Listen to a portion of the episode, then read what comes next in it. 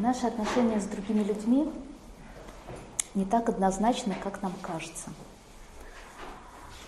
В 90% случаев мы встречаемся не для того, чтобы, я сейчас скажу вообще чудовищные вещи, в 90% случаев мы встречаемся не для того, чтобы быть счастливыми, не для того, чтобы жить в любви, чтобы у нас все получалось. В 90% случаев мы притянуты друг к другу системными историями, системными динамиками. Когда мы смотрим на другого человека, мы помним тех, кто принадлежал нашей семье когда-то. Так же, как и он, когда смотрит на нас, он помнит тех и те истории, которые принадлежали к его системе. Просто мы представляем для него кого-то из семьи, так же, как и он представляет для нас кого-то другого.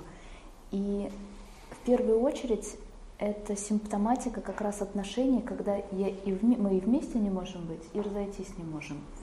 То есть вроде бы мы головой все понимаем, и надо бы разойтись, например, но что-то не дает. Или наоборот, мы хотим быть вместе, мы без ума любим друг друга, но что-то мешает все время. Это как раз первая, просто самая главная причина, почему, что происходит.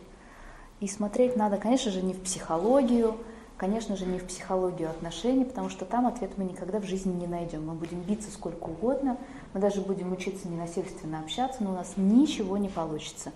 Почему? Потому что смысл нашей связи – это, извините, причинять друг другу боль. Да? И на почве боли тогда мы залечиваем что-то, нарушенное в семье и в системе. Вот такая вот э, несправедливая шутка происходит с нами в, в нашей жизни, и эти отношения мы можем проживать как э, в паре между мужчиной и женщиной. Э, мы можем э, эту же связь, да, эту же динамику проживать, например, на работе с какой-то коллегой или с каким-то начальником, когда, например, начальники представляют для нас э, родителей или бабушек и дедушек, с которыми у нас что-то не удалось. То же самое мы можем проживать с друзьями.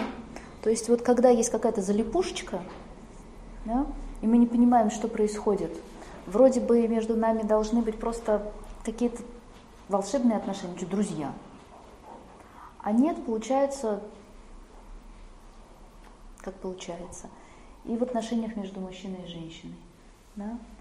Это важно всегда, кого он мне представляет, что сейчас, что за ним стоит, да, кто за ним стоит, какая история из моей семьи. Здесь мы не можем очень глубоко вдаться в подробности, что это и кто был, потому что про бабушек, про дедушек вообще ничего не известно.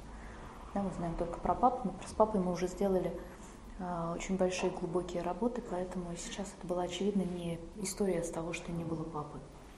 Угу.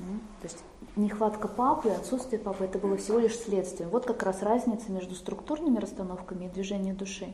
Если бы мы делали сейчас структурную расстановку, мы бы сейчас опять работали с папой. Да? Наша причина была бы, лежала на уровне того, что, например, у девочки не было папы. И, в общем-то, как и большая часть психологов, работая, работая с Любой, да, у тебя не было папы, у тебя там есть нарушенный, нарушенное видение отношений, ну и так далее, и так далее. Но видите, мы сейчас видели совершенно иные истории, да, когда э, были просто потеряны, исключенные.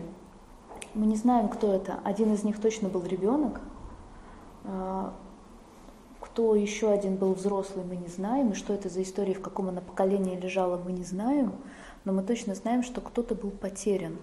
А поскольку, все, как мы знаем с вами, что для нас представление системы, оно должно быть, вот если мы представляем себе картину да, из маленьких пазликов, и, вдруг каких-то пазликов не хватает, то мы ищем эти пазлики, потому что, глядя на эту картину, мы все время видим эту нехватку. Да? Так же, как и в отношениях, да, вот пока-пока и в нашей семье, пока мы не найдем эти пазлики, мы будем постоянно их искать через других людей, через истории какие-то. Угу. Пока не найдем. Их нашли.